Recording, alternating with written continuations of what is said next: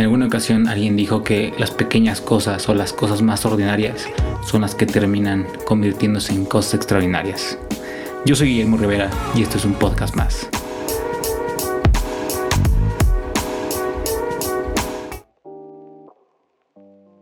Hey, ¿qué onda? Gracias por escuchar este podcast más. El día de hoy quiero platicarte mi relación con el dinero y cómo fue que cambió. Trataré de hacerlo en el ejemplo más práctico que, me pasó y más impactante a la vez.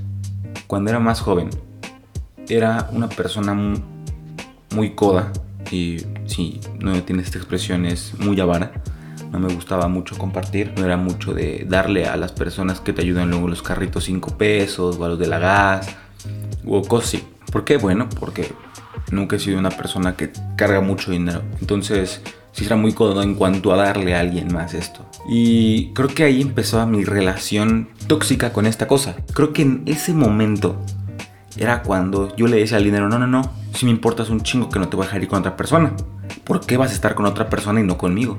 Y este año que he tratado de implementar nuevos valores, que he cambiado, que he esperado que tanto tú como yo crezcamos juntos y, logremos cosas muy chingonas, me puse una de las tareas que fue aprender a dejar ir. Y aprender a dejar ir en muchos aspectos.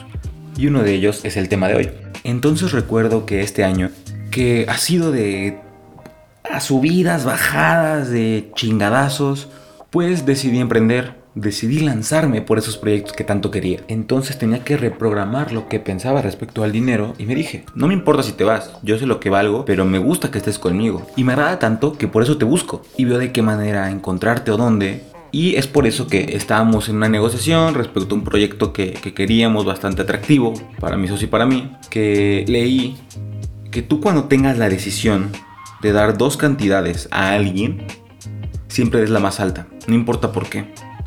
Entonces traigo ahorita esa idea loca en la cabeza y te quiero platicar cómo me ha funcionado el día de hoy y qué beneficios me ha traído o el cambio que vi. Y fue muy rápido. Yo cada que voy al súper siempre veía un chavo con un violín que tocaba y tocaba y la verdad, pues a mí me gusta mucho la música clásica, me gusta escucharla. No sé mucho del tema, pero sí apreciarla.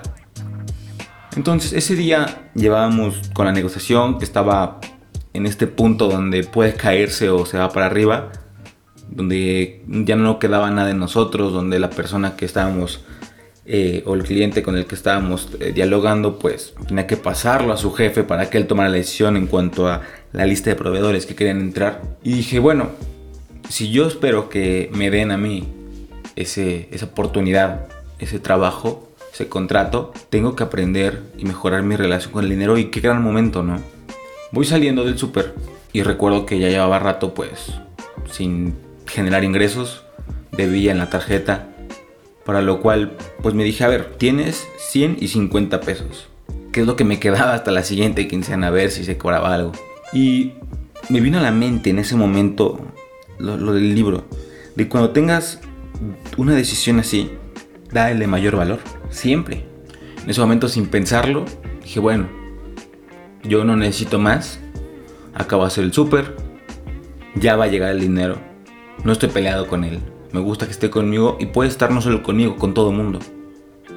Puedo repartirlo de esa manera y desde mi más sincero amor, desde mi ego, sé que puedo conseguirlo de alguna manera. Entonces le doy el efectivo de músico de calle que la verdad, donde quiera que estés y me escuchas, qué chingón. Ojalá algún día pueda apoyarte con un violín nuevo, con algo así. Pero lo que te quiero dejar en este, en, este mensaje es que al momento que yo le di esos 100 pesos, que fue una demostración en la cual cambiaba toda mi idea respecto a quedarte con el dinero y ser esta persona codiciosa, que no le gusta repartir, que quiere todo con él. Al día siguiente nos marcan y nos dicen, hey, felicidades, eres uno de los dos proveedores. En ese momento mi cabeza explotó.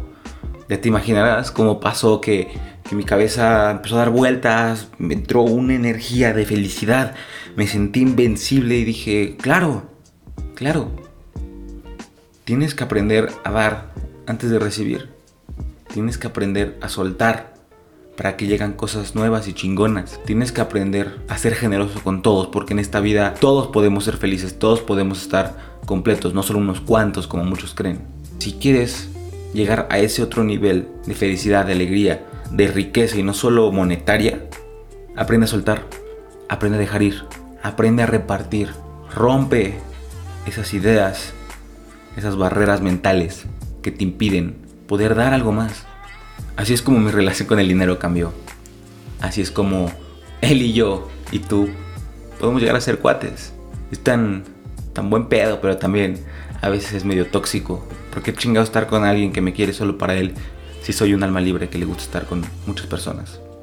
No queramos cambiar las cosas de cómo son. Y obviamente si tú empiezas a dejarlo ir, como cualquier persona, uno nunca sabe lo que tiene hasta que lo pierde y va a querer regresar contigo. Y seguimos hablando de dinero. Espero tengas un gran día, tarde o hayas tenido una gran noche. Gracias por escucharme. No olvides compartir este podcast. Nos vemos.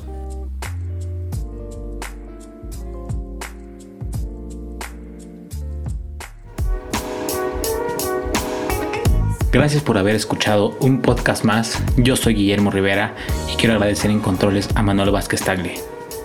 Nos vemos.